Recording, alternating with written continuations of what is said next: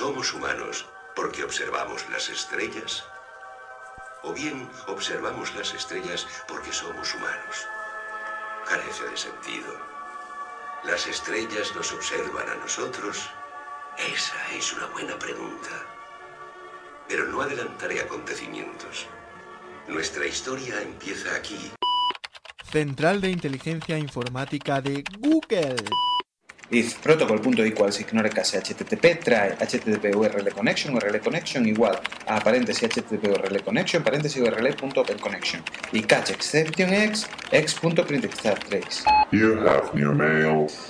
Vaya, un nuevo mensaje. Asunto cuarta temporada. Nah, si es que luego no me dejan hablar todo lo que yo querría. You have otro mail. Ah, que sí, que voy a poder. Uf, bueno, tenía medio acabar el módulo de seguimiento y visualización de la parrita que era en Google Skype, pero... Anda, vámonos, Blanquita. ¡Ah! Trotalia, cadena de televisión local de Torricos de Abajo. Programa Cuéntaselo al reportero. A ver, entonces, ¿usted asegura haber visto la imagen de la cara de la Virgen en una bolsa de chetos? No, no, la bolsa de chetos no. Mire usted. Yo estaba tomando mi bolsita de chetos de los viernes por la noche que siempre me tomo. Esta que te deja la mano todo naranja, ¿sabe usted? Y entonces voy y me miro la mano y ¡coñe! ¡El careto de la Virgen! Pero con aura de esa y todo, ¿eh? Per- per- perdone usted, a ver, un, un momento. Sí, sí. Y el urbanita, sí, el mismo soy yo. eh. Sí, cuarta temporada, sí, pero a ver, ¿y la recaudación popular, aquella para el micrófono nuevo? Bueno, bueno, ahí vamos. Bueno, bueno, señor, mira, ahí le dejo con su virgen y sus chetos, ¿eh? Que yo vuelvo a las calles. Pero oiga, oiga, que también la he visto de chocolate embollicado. Ding dong. Chehuaca, ve tú a abrir, que estoy aquí con el Tito a media. Chehuaca, nos atacan los Klingons. Oye, busca la capa de Harry Potter, hay que camuflar la nave. Cuidado. ¿Sí? Sí. Dime. Morir. Sí. Dime. Oh, venga, pues ya está. Estamos a mitad de un barullo, pero vamos para allá. Venga, hasta ahora. Hasta ahora. Bueno, Chehuaca, que ya está, que han llamado de a través del universo. Suelta los barriles. Si total, eran suyos. Nosotros tenemos un reportaje que hacer, porque vuelve a través del universo.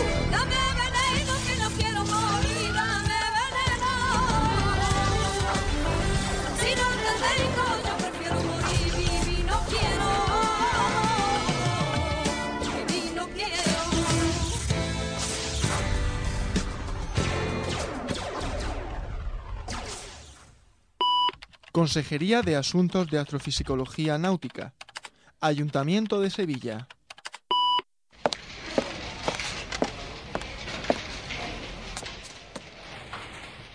¿Da su permiso, señor concejal? Ah, hola, pa- pasa Marianita, pasa, pasa, guapa, entra.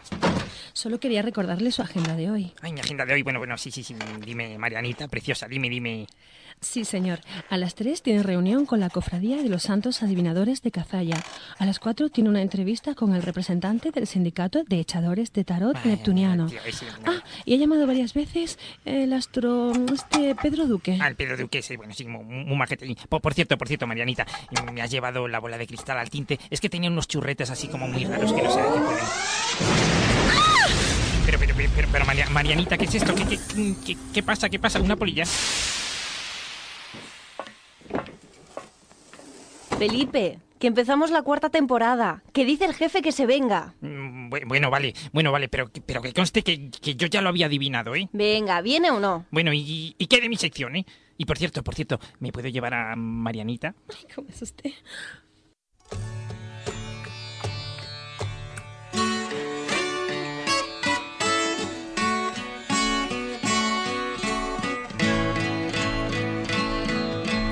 Words are flowing like endless rain into a paper cup.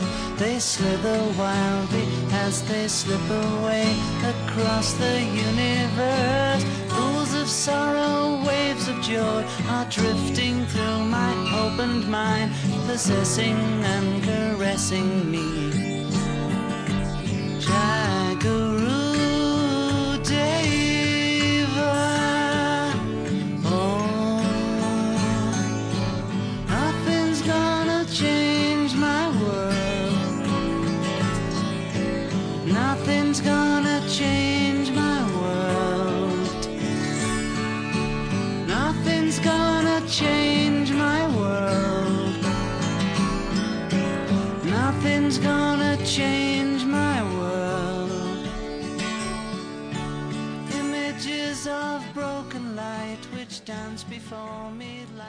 Muy buenas, ¿cómo estáis? Soy Emilio García y aquí a mi ladito, como siempre, está mi compañero Pablo Santos. Don Pablo, ¿cómo estás? Pues, pues muy bien, Emilio, muy bien, afortunadamente. ¿Y tú? Te veo un poquito más gordito respecto a la tercera temporada, ¿eh? Te veo un poco más repuestín, que se dice, ¿eh? Anda, anda, vamos, vamos a lo que tenemos que ir y Bueno, deja de bien. comentar mi estado físico. Bueno, pues efectivamente, somos Emilio García y Pablo Santos del Instituto de Astrofísica de Andalucía, un centro de investigación del CSIC, el Consejo Superior de Investigaciones Científicas. Muchísimas gracias de corazón por estar ahí. Este es el primer programa de la cuarta temporada de A través del universo.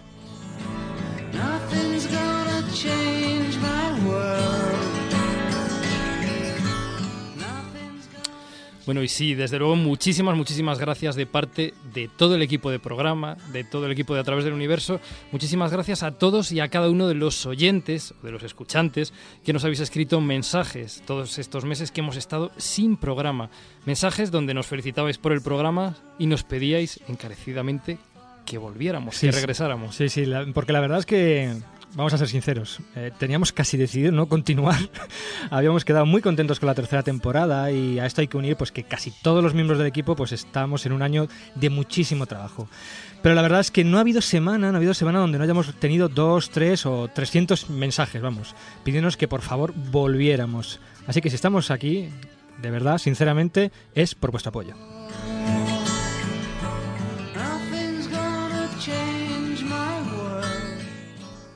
Sí, sí, sí, sí, por, por los oyentes y- y, Hombre, y- hombre. y porque yo he hablado con el jefe para que volviera a contrataros. So, so cutres, que mucho oyente para acá, mucho mensaje para allá, que qué buenos somos, Sí, que qué guapos, sí. para eso yo.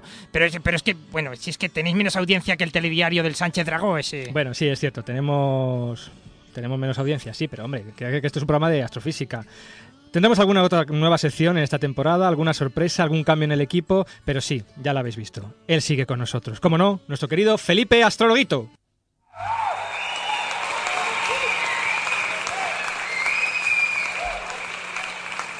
Bueno, gracias, gracias, muchas gracias. Si es que, si es que soy la, la estrella, ¿eh? Soy la estrella. ¿Qué estrella? Soy, soy la galaxia, soy el, el- el cúmulo de galaxias. Soy... Felipe, Felipe, ya hablando de estrellas, ¿cómo, cómo van esos nervios? Nervios, nervios yo, yo. ¿Por qué? Yo. Hombre, ¿cómo va a ser? Pues porque dentro de, de- de tres días tienes las elecciones en Andalucía. Todo un señor concejal como usted, porque sabrá usted que son las elecciones de Andalucía, ¿no? Eh, elecciones, mm, pues, pues, pues, pues claro, pues claro que lo sé. Vamos, no, no, no hay problema. He mirado mi bola de plasma ionizado Ah, ya, claro, y está, está, claro. está- está todo hecho. Está, todo ¿eh? hecho. Pues sí, está ganado. sí, si está todo hecho, pues ya que estamos aquí en base a sus influencias y contactos, pues la verdad, así entre nosotros, ¿por qué no nos consigue alguna subvencioncilla, así un- algún tipo de ayuda económica, ¿no? Porque es que seguimos cobrando cero euros, señor concejal. Eh, bueno, sí, yo lo de la subvencioncilla, en, cuanto tenga una sección. en Bueno, bueno, va- vamos avanzando que no arrancamos porque en esta nueva temporada tendremos viejos colaboradores como nuestro querido Astromático, nuestro reportero Urbanita. Intentaremos, porque está muy ocupado salvando el universo, que esté también nuestro reportero Galáctico, pero hay un importantísimo cambio en el equipo. Pues efectivamente así es, así es, un cambio en el puente de mando de esta nave radiofónica, ya que nuestra queridísima Ana Tamayo ha sido ascendida dentro de la flota estelar y no va a poder ocuparse todo lo que nosotros quisiéramos de la nave de a través del universo. Oh, pero bueno, estás tranquilo. Qué pena, está- qué pena. Está tranquilo, es el club de fans de Ana Tamayo porque Ana va a seguir estando con nosotros y participando. Además es que esta chica vale mucho y va a terminar presentando telediarios y debates entre candidatos a la presidencia seguro, vamos. En cualquier caso tenemos chico nuevo en la oficina, se llama Elenio Herrera y aunque lo hemos de decir, no está tan buena como estaba Ana, pero en fin, un fuerte aplauso para nuestro nuevo piloto. Ahí, ahí, ahí.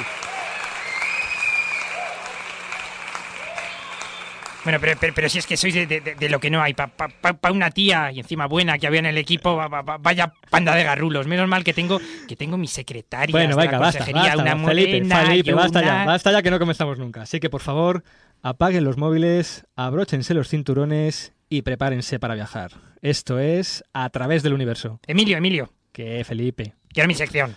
Ahora sí que hemos vuelto. Astronoticias. Astronoticias.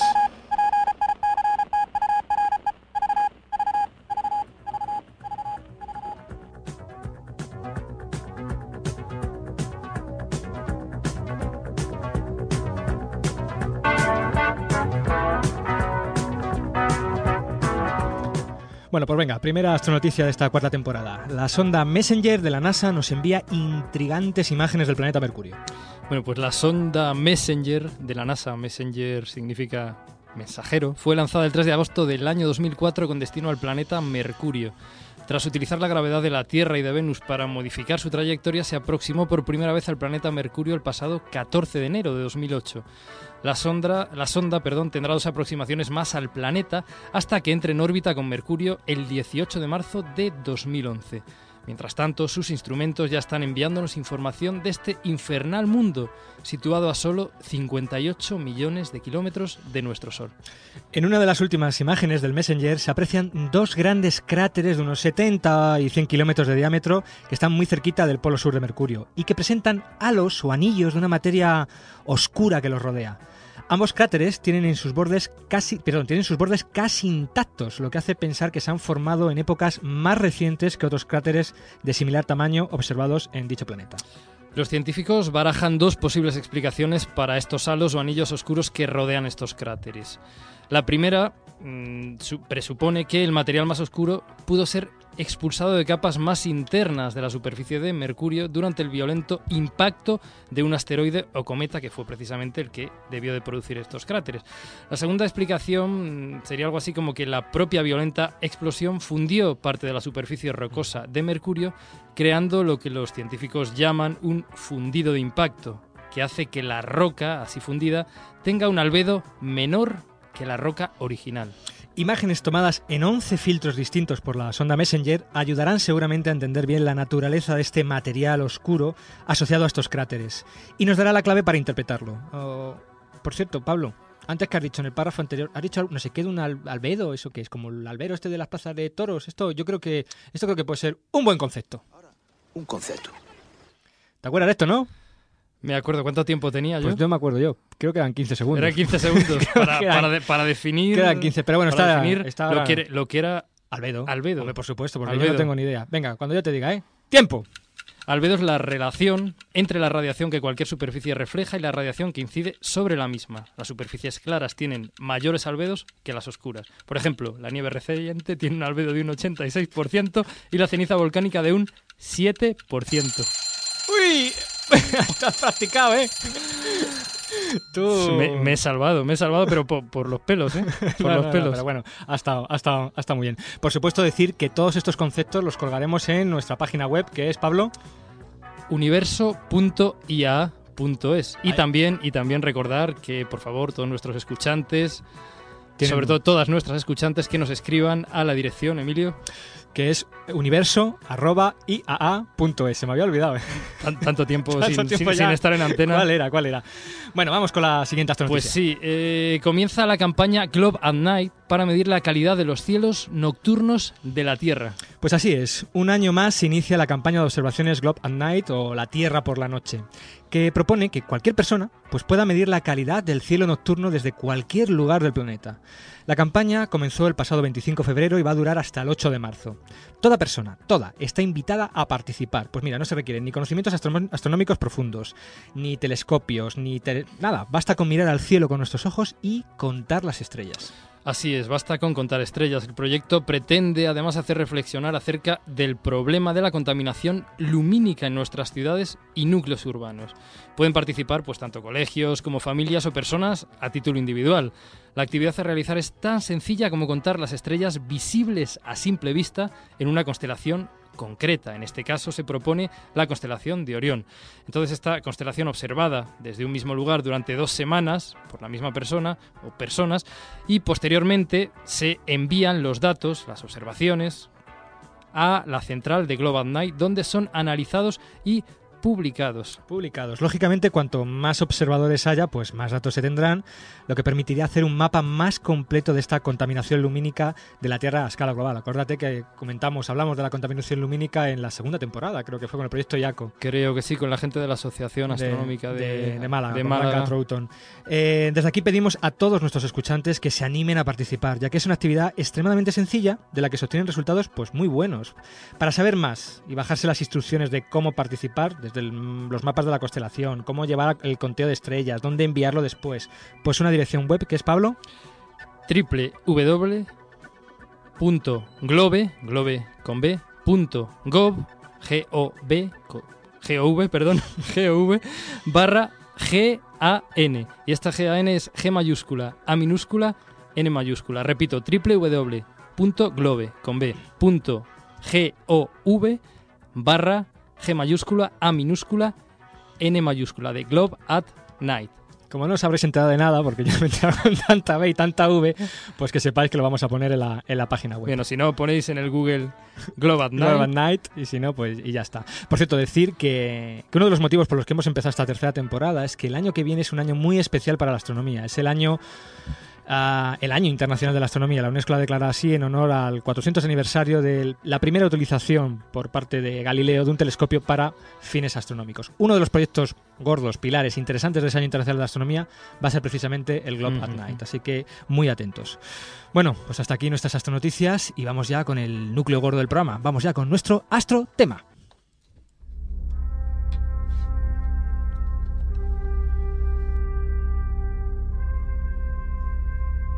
Astrotema. Pues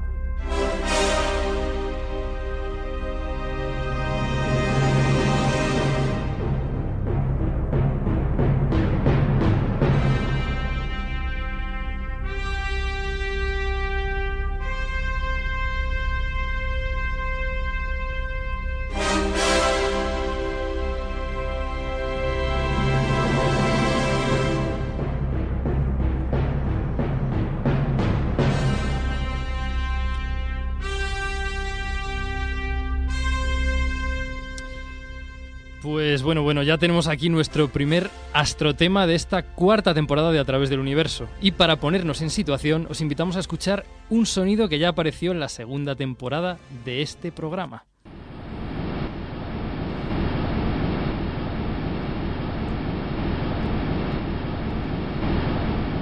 Bueno, tranquilos, tranquilos, que no se ha escacharrado la emisora. Esto que estamos escuchando es un sonido registrado por un pequeño micrófono situado a más de 1.400 millones de kilómetros de la Tierra, acoplado a una sonda espacial llamada Huygens o Huygens. Pues depende. Depende, Huygens, podemos decirlo Huygens, Huygens, como dirían Bueno, pues un como, holandés. como yo soy de Alcorcón, voy a decir Huygens, Huygens. Y, y ya está. ¿vale? Eh, mientras esta descendía, este- esta sonda descendía a través de la atmósfera de un pequeño satélite de Saturno que, que, bueno, estaba ahí. Esto que habéis escuchado es el sonido de otro mundo, los sonidos del protagonista de nuestro primer astrotema de esta temporada, los sonidos de Titán.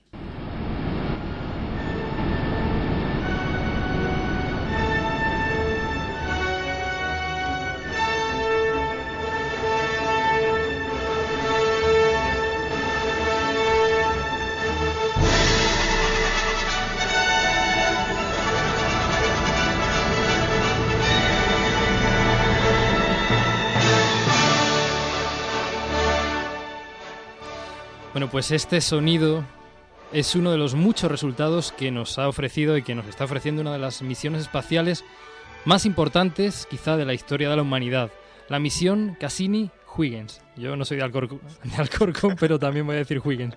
Entre los objetivos de esta misión se encuentra pues el estudio de la atmósfera de Titán, el principal satélite de Saturno, descubierto en el año 1655 por el astrónomo holandés Christian Huygens. Pero el comienzo de nuestra historia empieza muchos años antes y precisamente aquí, aquí en España. Así que rebobinemos en el tiempo, como hacemos, solemos hacer en este programa, rebobinemos en el tiempo y en el espacio, desde Titán hasta la Barcelona de agosto de 1907.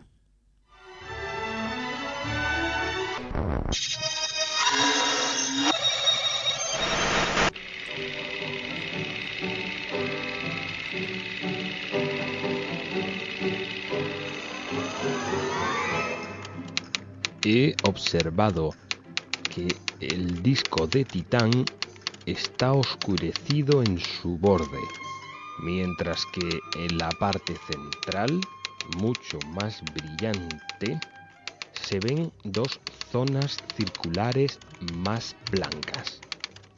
Podemos suponer razonablemente que el oscurecimiento de los bordes demuestra la existencia de una atmósfera fuertemente absorbente alrededor de Titán.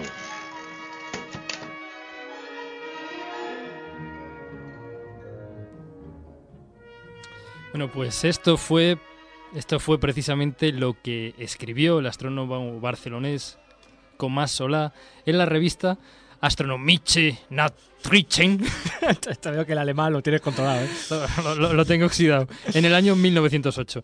Tomás Solá es sin duda alguna uno de los astrónomos más importantes que ha dado este país y al que dedicaremos, pues casi con seguridad, alguna astrovida. Casi con seguridad. Pero hoy está aquí porque esa noche de agosto de 1907, armado con un telescopio de 38 centímetros, apuntó a varios de los satélites de Júpiter y de Saturno, entre ellos precisamente a Titán, donde creyó ver pues esas estructuras y un efecto llamado oscurecimiento hacia el limbo, que es propio de la presencia de una atmósfera en un cuerpo celeste. Por este motivo fue el primero en aventurarse a defender que Titán era un satélite con atmósfera.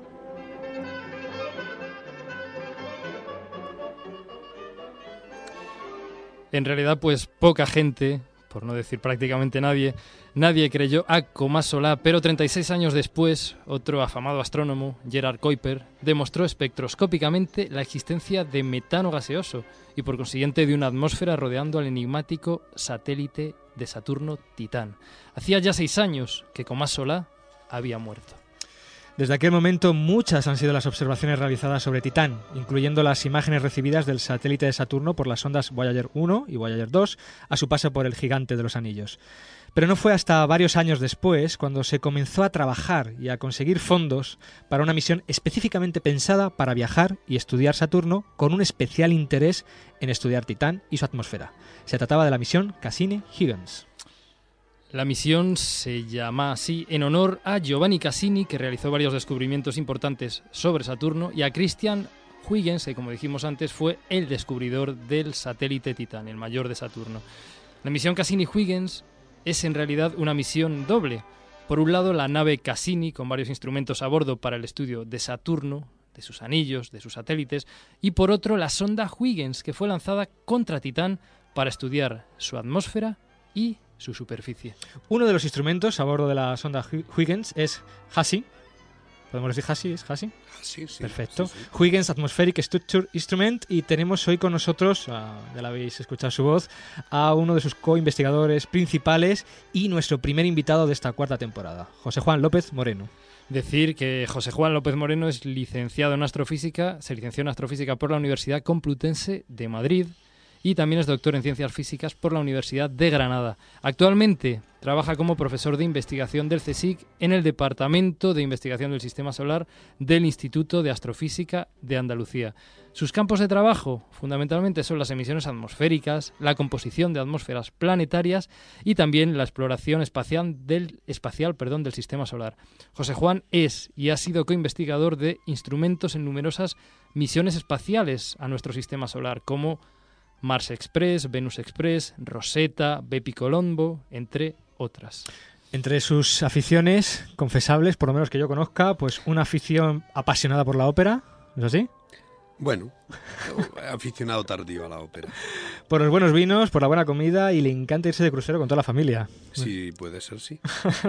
Además es un conversador fantástico y muy muy divertido, de verdad. Y, y lo que se te olvida siempre, salúdale en antena. ¿Qué tal, Pepe Juan? ¿Cómo Buenas estás? tardes. Bueno. ¿nos vas a permitir que te llamemos Pepe Juan? Como queráis, Muy sí, bien, claro, genial. obviamente. Bueno, Pepe Juan, para empezar, hay más de 170 satélites en el sistema solar y salvo la misión tripulada a la Luna, que yo sepa, nunca se ha diseñado una misión espacial específicamente para ir a un satélite, salvo para Titán. Por favor, en Titán tiene que haber algo que merezca la pena trocar o vender o... ¿O qué? ¿Qué hay en Titán que lo hace tan, tan interesante como para diseñar una sonda que vaya al planeta? Al satélite, perdón. Pues lo que descubrió como solar, una atmósfera. Y además no una atmósfera cualquiera. En 1944, Kuiper descubre que hay metano en la atmósfera. Y, se pensó que, que, bueno, que podía estar compuesta de metano y CO2, o no se sabía cuál podría ser el otro componente. Pero en 1980, las observaciones de Voyager van y nos dicen que además de metano, el componente principal de la atmósfera de, de Titán es el nitrógeno molecular, igual que la nuestra. Igual que la o sea, Tierra. la atmósfera de Titán y la atmósfera de la Tierra son tremendamente parecidas. El componente principal es nitrógeno molecular y además la, la presión en la superficie de Titán y la presión en la superficie de la Tierra. La de la Tierra es una atmósfera, la de Titán es una atmósfera y media, o sea, Ujú. 1,5 Ujú. veces. Lo cual hace que, es una, eh, que Titán tiene una atmósfera tremendamente densa, mucho más densa que la nuestra, no solo 1,5 veces, 1,5 veces multiplicado por la diferencia de la grave- de- del cociente de la gravedad, como unas 9 o 10 veces más densa, pero una atmósfera formada principalmente como, por nitrógeno molecular, que es la atmósfera que la Tierra podía tener hace 3.500, 4.000 millones de años. Ajá, ese, o sea, ese es el punto. Digamos que es como ver una atmósfera, como la- encontrar un sistema, un lugar en el sistema solar con una atmósfera como la que tendría la Tierra, como la que tuvo la Tierra hace unos 3.000 y pico millones de 3.000 años. sí, aproximadamente, Es sí, como, sí, es digamos, ir un poco al pasado de, de la es Tierra. un viaje al- en el tiempo, en ese sentido, porque realmente hace 3.500 millones de años la Tierra tenía una atmósfera compuesta prácticamente por los mismos componentes que ahora mismo tiene la atmósfera. ¿Y de la misma densidad? Mm, quizá, de- quizá una densidad más alta, porque se ha ido perdiendo con el, con el tiempo, pero una densidad de- del mismo estilo y una concentración del estilo de la atmósfera de Titán. Pero claro, nosotros estamos muy cerquita del Sol comparado con Titán. Estamos 10 veces más cerca del Sol, Ajá. por lo tanto recibimos 100 veces más energía del Sol que. Titán. Titán está congelado. Es como nuestra atmósfera metida en el congelador de nuestra casa, ujú. porque se, se- se evoluciona, pero evoluciona muy poquito, muy poquito. Ajá. La de la Tierra se ha cocinado y ha dado lugar a, a- a una evolución tremenda y una, una atmósfera ahora completa, muy diferente. El compuesto principal, que es un compuesto muy estable, que es el nitrógeno, se mantiene, pero todo lo demás cambia muchísimo. Un viaje en el tiempo. Antes, antes de meternos un poco más mm, con, con lo que hemos podido aprender sobre Titán, hablemos un poquito de, de la misión. Eh, ¿Cómo surge la, la misión Cassini-Huygens y, y cuánto tiempo lleva ponerla en marcha? Bueno, pues surge eh, cuando Voyager 2 y Voyager 1 hacen las primeras fotos de, de- de Titán en 1980. Eh, era uno de los objetivos de, la misión Voyager y de hecho se modifica el Voyager 2, la trayectoria que te- inicialmente iba a ir a Plutón para que no vaya a Plutón y pase muy cerca de, de Titán para hacer mm, eh, observaciones cercanas, pero fueron tremendamente decepcionantes.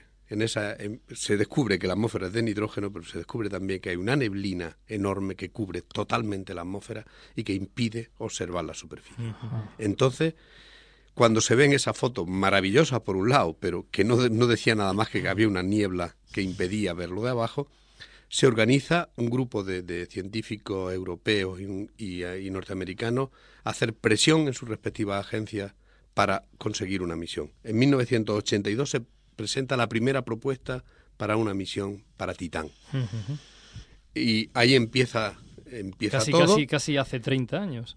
Pues hace Casi, 26 años, Ujú. sí. 26 años se presenta la primera propuesta. La agencia acepta esa propuesta y subvenciona un estudio de posible viabilidad de esa propuesta.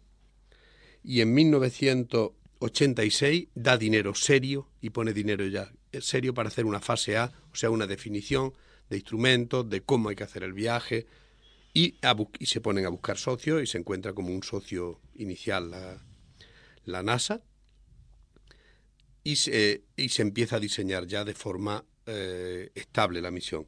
Los instrumentos se, se eligen en 1991, o sea, ya la, la- la misión está definida y en 1991 se pide a los científicos del mundo que propongan instrumentos para, para la misión y la selección se hace en 1991.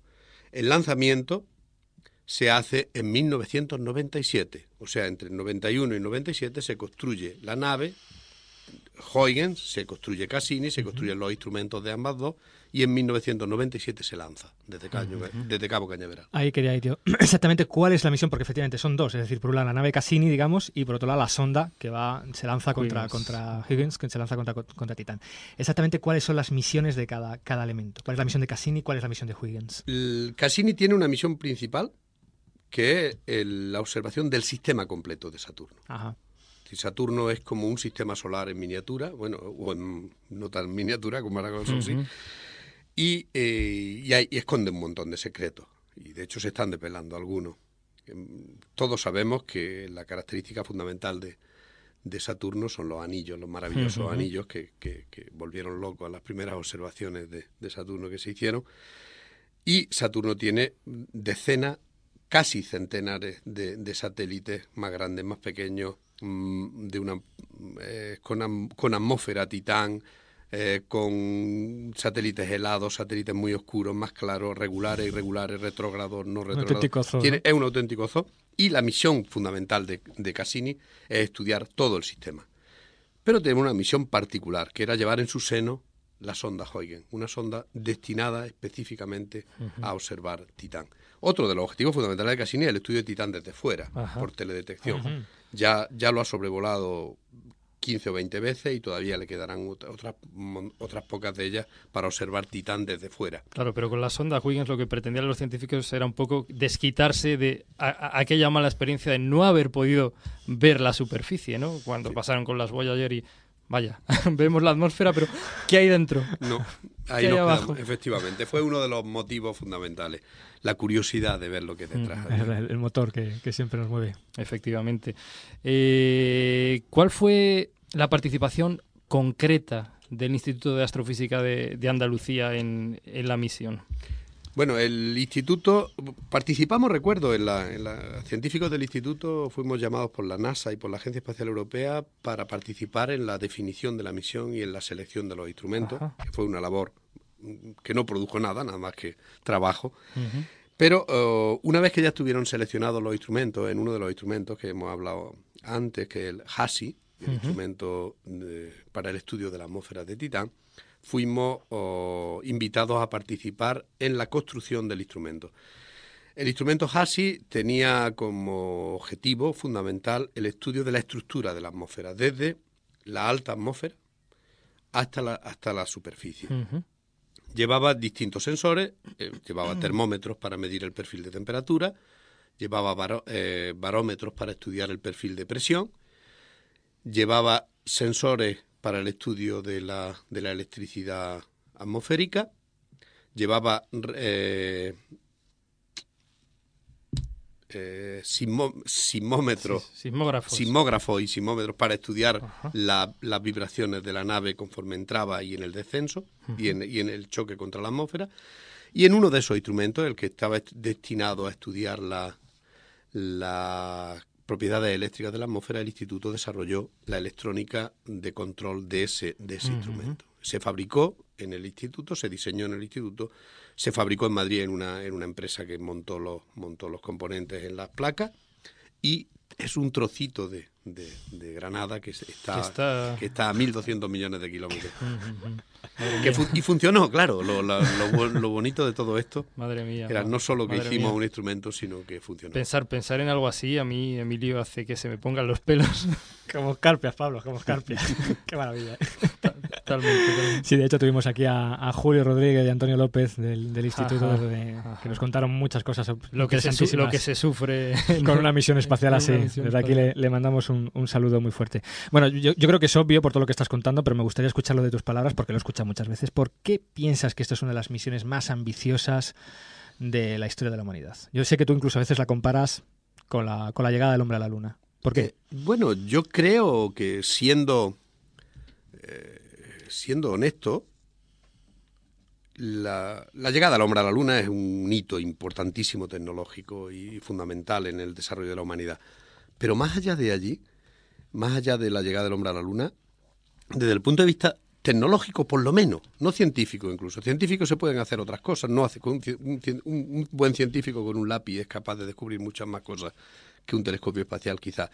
Pero desde el punto de vista científico-técnico, el lograr llegar, poner en órbita de Saturno un satélite, que ese satélite deje, de, deje caer una sonda, que esa sonda atraviese la atmósfera frenándose desde decenas de kilómetros por segundo hasta aterrizar a tres metros por segundo, que todo funcione por el camino, que aterrice y esté dos horas en la superficie mandando datos a la Tierra, yo creo que eso es realmente el hito más importante de- de- desde el punto de vista científico-técnico que el hombre ha hecho después de la llegada a la Luna, desde mi punto de vista, claro. Yo recuerdo que, que un hijo mío estudiaba sexto de medicina cuando en el 2004, eh, 2005, en enero del 2005, a- ocurrió el, aterrizaje y el, uno de los profesores que, que entró a clase al día siguiente, el día, el día 16 de, de enero, les dijo, El, el año 2005 será un año inolvidable para ustedes, por dos motivos. Uno, porque habrán acabado su carrera de medicina y otro, porque el hombre llegó a Titán. Ah, mi hijo cuando me lo contó... Tu hijo dijo, pues- este la paga mi padre. que diga esto. Sí, realmente. Yo creo que eh, se le ha dado muy poca importancia, creo, en España y muy poco seguimiento a aquella Sí. misión. Pero bueno, eh, tenemos que estar orgullosos, Pero- legítimamente orgullosos. Realmente hay que pensar que, para los que no lo saben, el satélite Titán con un telescopio mediano se ve como un puntito. Es decir, el tamaño de la sonda es completamente invisible. Hacer aterrizar algo en ese puntito es realmente Sí, sí. impresionante. O sea, Después de un viaje de 4.000 millones de kilómetros, que es lo que duró el viaje. No, la verdad es que tiene unas imágenes y un material fantástico de todos esos datos y lo colgaremos en la web todas las imágenes que tenemos de la superficie de Titán y los links referentes a la misión porque son estupendos. Bueno, bueno, pero yo, yo, yo puedo preguntar, estoy, estoy, estoy deseando Bueno, participar, pues aunque venga, este, este hombre me impone algo porque me ha hecho que escondiera la bola de cristal y no sé qué ha dicho de los Sí, es que astrólogos. con los astrólogos le pasa como a nosotros, lo que pasa es que no tiene que aguantarte. Bueno, yo, yo, le quiero preguntar, co- ¿cómo fue, cómo fue el atitanizaje de la Huygens? Eh, Se puede decir aterrizaje en Titán, no hace falta atitanizar ni nada de eso. Pobrecillo, seguro que ya está toda la noche pa- a Se preparar. sonaba bien a, a titanizaje. Sí, pero se, podemos decir aterrizar en Titán. Pues fue pues prácticamente como se había previsto. Eh, yo te- tenía una conferencia preparada con los y alguna vez la, la- la he dado aquí en Granada y en otros sitios y, y, bueno ponía qué se esperaba encontrar en Titán. La temperatura de la superficie de Titán prevista por los modelos y la que luego llegó y midió el termómetro que iba se ha diferenciado en medio grado. 0,5 grados. Es increíble. El aterrizaje fue perfecto. La, la sonda estaba, no estaba diseñada para resistir el aterrizaje. Es decir, la sonda estaba diseñada para sobrevivir hasta el momento del aterrizaje. No se diseñó para resistir el impacto. Eso hubiera costado hacer una sonda mucho más compleja, mucho más cara, y aunque llevaba un instrumento que se llamaba instrumento para el estudio de la superficie, a ese instrumento, a ese instrumento no se le garantizaba el funcionamiento. Sin embargo, aterrizó exactamente a la velocidad prevista. Tuvimos la suerte de que aterrizamos sobre un lecho, una especie de, de- de lecho de arena con quizás con barro, Ajá. barro de metano, y sobrevivió y se mantuvo trabajando hasta que se agotó, no hasta que se agotaron las pilas, porque siguió tr- hasta que, eh, bueno, sí, siguió trabajando hasta que se agotaron las pilas y nosotros estuvimos recibiendo datos a través de Huygens, a través de Cassini, cuando pasaron las dos horas que se le habían concedido. Sin embargo, desde la Tierra, los radiotelescopios de, que estaban apuntando prácticamente todos los radiotelescopios que tenían a Saturno en su campo de visión, estaban esa noche o ese día observando Titán, estuvieron observando el sonido que emitía la sonda hasta casi tres horas después del aterrizaje. Estaba diseñada para durar cinco minutos en la superficie. Sabemos que vivió hasta que se agotaron las pilas más de tres horas. Madre mía, yo, a, a- a mí me ha llamado la atención lo, de, lo del barro de metano. Supongo que, que, que eso, bueno, el metano en la Tierra está en estado gaseoso, ¿no? Imagino que por las bajas temperaturas, ¿no? O sea, Sí, sí. eh, simplemente es metano en un estado semisólido, no, no completamente. No, no, no, no. ¿Cómo, no, cómo eh, es eso? Vamos a ver. ¿Metano eh, congelado? eh, en, en- en la superficie de Titán, a 1,5 atmósfera y a 94 grados Kelvin, Ujú. el metano puede estar en forma de sólida, Ajá. líquida y gaseosa, Ajá, ajá. igual que la- el agua. Eh, en igual la que el agua, vale. Ajá, ajá. Vale. Entonces, eh, y eso es una de las cosas interesantísimas de la atmósfera de Titán. A nosotros hemos estudiado, en el, en el- colegio nos cuentan que la, que la materia puede ser sólida, líquida y gaseosa, lo cual es una de las grandes mentiras que nos cuentan. El 90 y muchísimo por ciento de la, de la, de la materia es plasma, que no es ni sólido, ni líquido, ni gaseoso. Bueno, pues vamos, de- en la parte esa que no es plasma, que es la sólido, líquido y gaseoso, también, como nos cuentan que sólido, líquido y gaseoso, pues nosotros llegamos a pensar que pues la tercera parte de las cosas son sólidas, la tercera parte líquida y la tercera parte gaseosa, más o menos. Bueno, pues no. El estado líquido es un estado tremendamente complicado. Y de hecho, en la superficie de la Tierra solo hay dos líquidos que son estables. Solo dos. De los millones y millones de materiales que hay en la Tierra, solo el mercurio y el agua son estables en la superficie de la Tierra. El mercurio para siempre, el agua no, no tanto. Es decir, el agua terminaría, terminaría evaporándose. O sea, que el líquido, lo que es la, el- la forma líquida de la Ajá. materia, es un estado tremendamente complicado. En el único, en la única superficie de ningún cuerpo del sistema solar donde puede haber agua líquida, perdón, líquido, Líquido. cualquier cosa líquida Ajá. en el sistema solar es en Titán. En Titán. Y, lo que, y allí el agua está congelada, totalmente congelada, o, o bien está en sólido o bien en gaseoso, pero no líquido. Y, el, sin embargo, el metano puede estar en forma líquida, sólida y gaseosa. Y de hecho, se ha- hemos observado el, la, que hay eh, gas metano gaseoso en la atmósfera, ya lo observó Kuiper. Con la sonda hemos medido la concentración de, de- de metano hasta, hasta la superficie y cuando hemos aterrizado hemos visto que la concentración de metano de la zona donde hemos aterrizado, en el mo- después del impacto ha empezado a crecer hasta que se ha saturado totalmente la, la atmósfera de, de metano. Pensamos que allí había agua, eh, líquido, perdón, líquido de metano que se ha evaporado con el contacto con la sonda que estaba más caliente Ajá. y se ha evaporado y además hemos medido que la concentración ha llegado hasta el nivel de saturación y además el- tenemos imágenes en las que vemos cómo el, el metano hierve. Como cuando hacemos una imagen de, de- o vemos en un desierto o en una carretera en verano que, que el aire parece hervir, Ajá. pues eso lo hemos observado en Titán, como el metano de debajo de nuestra sonda ha evapora- se ha evaporado y lo hemos visto evaporarse. ¿Y, y- y por qué es tan distinto Titán? ¿Por qué Titán tiene estas peculiaridades respecto a cualquier otro satélite del sistema solar? ¿Por qué existe líquido? ¿Por qué, por qué, por qué se ha mantenido así? ¿Por qué es tan diferente? Bueno, es- la diferencia la marca la atmósfera. Es decir, eh, para que haya líquido, una cosa líquida, pues hace falta unas condiciones de presión y de temperatura. Y en Titán se dan. Si nosotros, en la Luna es imposible. En la Luna nosotros ponemos agua en la Luna e inmediatamente se evapora Bueno, o pues- se congela. Pues te reformulo la pregunta. ¿Por qué se ha mantenido esa atmósfera en Titán? ¿Por qué tiene la atmósfera de Titán esas características tan dispares a cualquier otro cuerpo del sistema solar? Pues no se sabe por qué Titán tiene, tiene una atmósfera potente y por qué Ganímedes, que tiene una masa mayor, no la tiene, o por qué, y por qué Plutón no tiene esa atmósfera. Seguramente eh, fue una atmósfera que se formó a la vez que se formó la, la, la nube eh, que formó el planeta, el planeta, el planeta Saturno y se, y se ha quedado en el eh, porque, bueno, el, el Titán es suficientemente grande para, para tener aprisionada esa atmósfera desde el punto de vista eh, mecánico.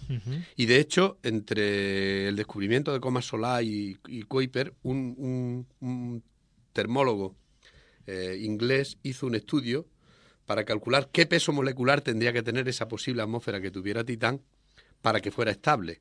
Y calculó que si era superior a 16, era eh, el peso molecular superior a 16, se, po- se podría mantener una atmósfera estable allí. Y efectivamente el, el peso molecular es 28, que es Ujú. nitrógeno, pero 16 es justamente el peso molecular del metano. Cualquier, eh, cualquier gas de más que tenga una, una- una densidad superior a, a 16 y eh, a las temperaturas de la atmósfera de, de- de- de Titán, pues se puede se queda en su atmósfera para siempre. Se puede quedar en la atmósfera, eh, en la superficie, perdón, ligado eh, al- a, Titán. Al, al satélite. Al Antes nos has dicho que bueno que la evolución de la que la atmósfera de Titán era similar a la Tierra de hace 3.500 millones de años, si no recuerdo mal, pero que por la distancia a la que se encuentra del Sol evoluciona mucho más lentamente.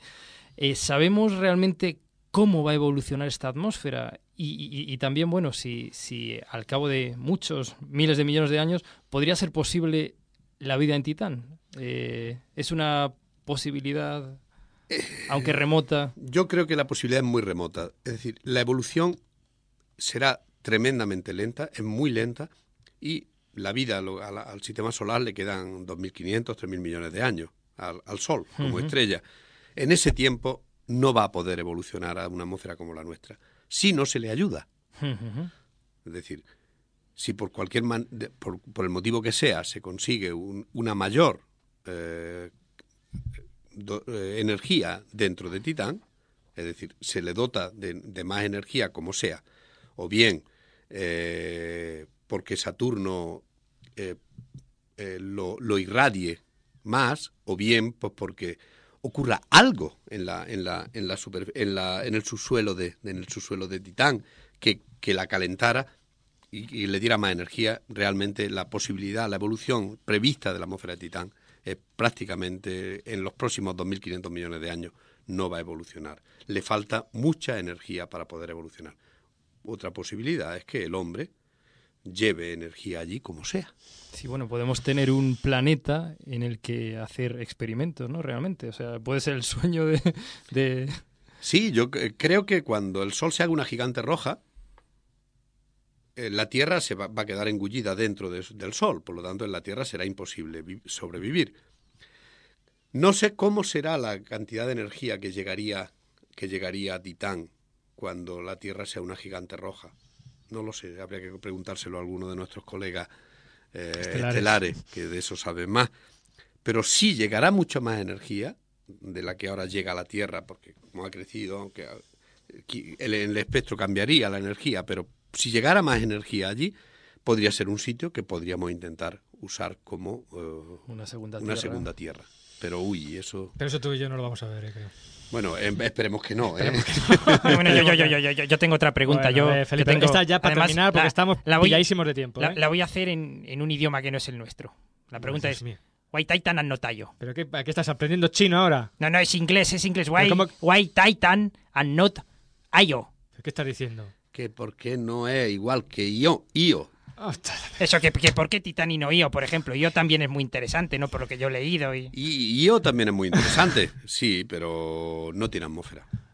Tiene, tiene actividad geológica, tiene una actividad geológica impresionante, Claro, tiene, los- tiene volcanes, tiene Los volcanes. volcanes activos que hemos visto aparte de la Tierra ha sido, ha sido en Io, ¿no? Y también en otro sitio de, de Titán, de, perdón, de de- Saturno. de Saturno. Una de las sorpresas de la misión de la misión Cassini ha sido Encelado. Encelado era una, una, una, luna más de, de- de- de Saturno, pero cuando se le han hecho fotos, cuando nos hemos acercado a ella, hemos visto que Encelados tiene, igual que Io, el tercer cuerpo del sistema solar en el cual se conoce que tiene vulcanismo. Ajá. Pero que el vulcanismo de, de Io es seguramente azufre y un volcanismo más parecido al de la Tierra, y el de allí es una cosa llamada criovulcanismo, Ujú. que es un volcán, tiene volcanes en el polo sur que echan hacia, hacia el exterior vapor de agua y seguramente agua líquida. Bueno, como veis, el sistema solar nos sigue deparando misterios. Seguiríamos hablando aquí un buen rato contigo de, de Titán, de la Cassini Higgins, pero el tiempo en radio come incluso en la cuarta temporada. Y sobre todo acabo de ver que ha entrado el jefe de la, de la emisora y, claro, ya nos está diciendo que, que venga. Pepe Juan, muchísimas gracias. Invitarte, yo creo que a futuros programas para que nos Sí, sigas sí, sí, sí, contando los misterios que nos está desvelando Cassini, sobre todo ahora, ¿no? Y como siempre, terminar pues con lo que es tu canción favorita. Pues sí, eh, la canción Il Mondo de Jimmy Fontana, que por cierto, tú me comentaste eh, que quizás no era tu favorita favorita, pero que tenías especial cariño a esta canción por... por- Sí, porque- bueno, yo recuerdo cuando yo tenía 13 o 14 años, que esta canción fue cuando empezó a a hacerse popular y me gustaba tanto que me la aprendí de memoria. La letra en italiano, no, no en castellano. En castellano también me la sé, pero eh, eh, la letra en italiano me la aprendí de memoria sin saber ni una palabra de italiano. Pero me la logré, me la aprendí de memoria cuando tenía 12 años. Bueno, pues muchísimas gracias Pepe Juan y ahí está Jimmy Fontana, Il Mondo.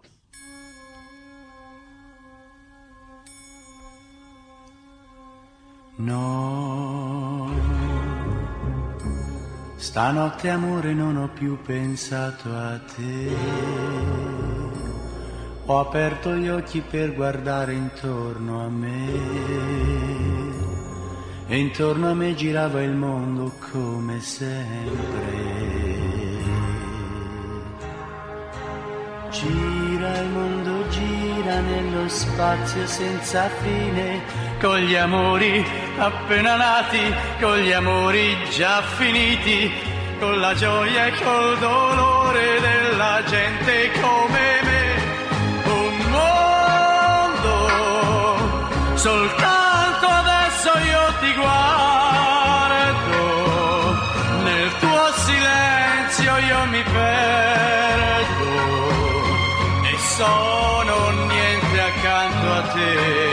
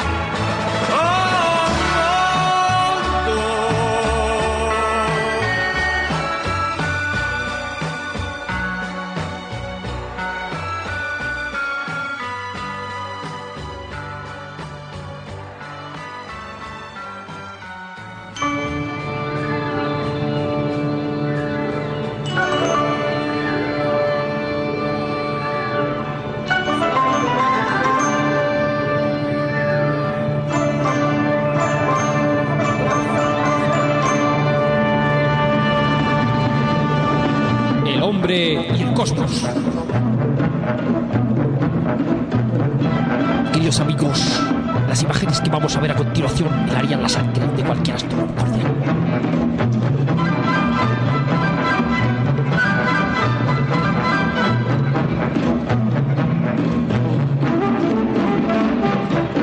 Muy bien, ya habéis escuchado la sintonía de nuestra sección El hombre y el cosmos. Si os acordáis, esta sección lo que pretende es acercarnos a aquellas ciencias que no son la astrofísica o la astronomía, otras ciencias como pueden ser la biología, las ingenierías, las matemáticas. En esta cuarta temporada también vamos a tener este tipo de, noticias y también vamos a dedicar temas en especialmente dedicados a temas como biología o como otro tipo de ciencias, ¿no? Para cerrar esta este primer programa de esta cuarta temporada tenemos una noticia de lo más interesante, ¿no, Pablo? Pues sí, nos ha llamado mucho la atención. Es una noticia que habla sobre un plástico nuevo que han desarrollado, un plástico elástico, que cuando se rompe puede recomponerse. Científicos de la Institución Educativa Superior de Física y Química Industrial de París, Francia, yo no sé por qué has puesto en el guion lo de Francia. Pues que vaya en París, en Estados París, Unidos. Francia. París, ¿Hay un Texas. París en- ¿no? sí, sí, sí, sí, ¿no lo sabías?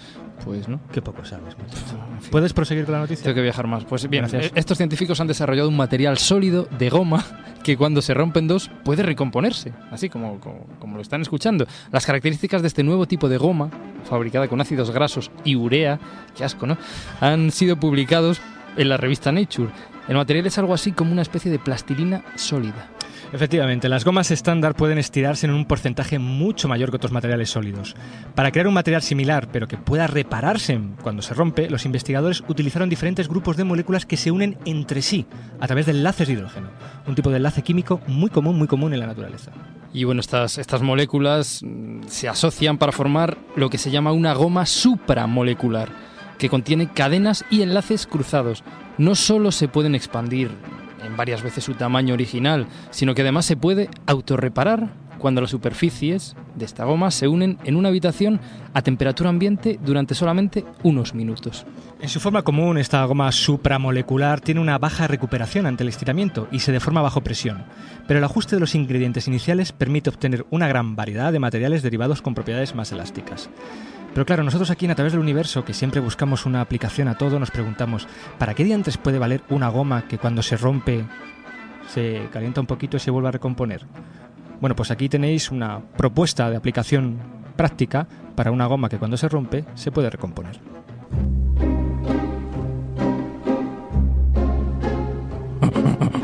¡Uh! ¡Se ha roto! No le importa.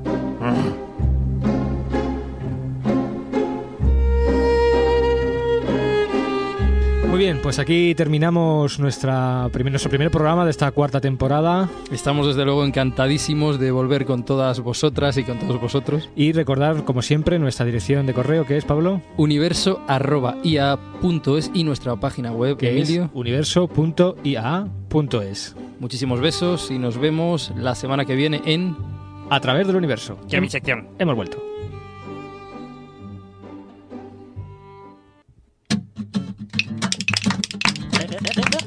¡Vámonos! Bueno, bueno, bueno, ahí. Dale. Uy, esas palmas. Venga, venga. ¡Venga, capitán! A través del universo Empieza ya la cuarta temporada. Parece que no vamos a vivir de esto, pero aquí está otra vez. En la nave del programa, volando con Emilio, Pablo y Ana, se queda sin sección astrología. Quiero mi Que siempre está jodiendo la marrana. Escucha al astromático, chiquilla, que te hace la informática sencilla. Escucha al reportero, caballero, que busca el testimonio lo primero. Escucha a los que vienen con resaca. ¡Capitán con el Chehuaca!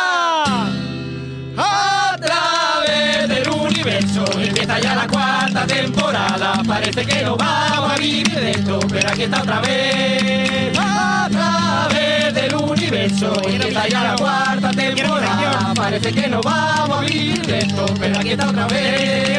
A través del universo, empieza ya la cuarta temporada. Parece que no vamos a vivir de esto, pero aquí está otra vez. A través del universo, empieza ya la cuarta temporada. Parece que no vamos a vivir pero aquí está otra vez. A través del universo, empieza ya la cuarta temporada. Parece que no vamos a vivir de esto, pero aquí está otra vez. A través del universo, empieza ya la cuarta temporada. Parece que no vamos a vivir de esto, pero aquí está otra vez.